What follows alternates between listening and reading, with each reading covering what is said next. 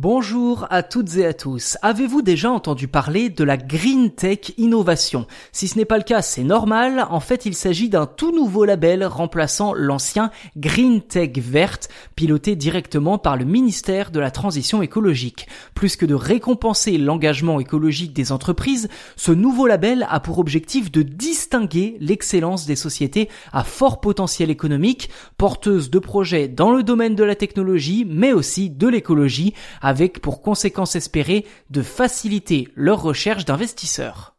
Concrètement, le ministère s'est associé à plusieurs centres regroupant des startups, on parle alors d'incubateurs, et en clair, plusieurs marchés sont concernés comme l'hydrogène, le stockage de l'énergie, les énergies renouvelables, les réseaux électriques intelligents ou encore le secteur de la mobilité.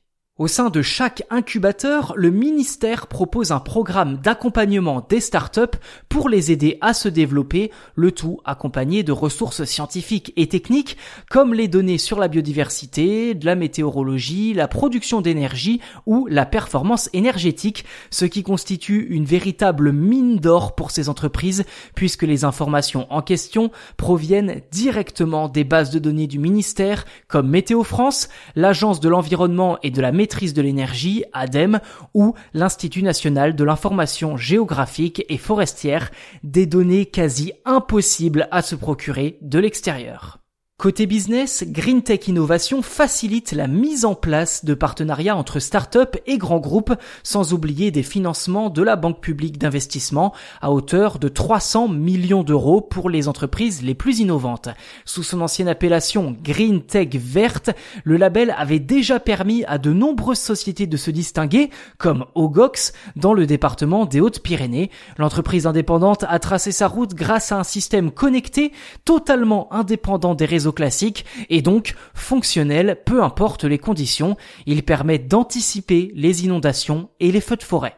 Dans le département du Gard, Fadilek œuvre également à la prévention des risques, mais davantage dans le domaine de la santé avec son projet Captor, un système robotisé permettant d'analyser tout type d'objets dangereux, notamment les déchets nucléaires, et grâce à ce système, les industriels limitent les risques et l'exposition de leurs employés. Alors si le nucléaire est l'un des principaux domaines de la PME, elle s'engage aussi en ce moment dans la lutte contre la Covid-19 grâce à un portique désinfecteur permettant de contrôler l'accès à un lieu.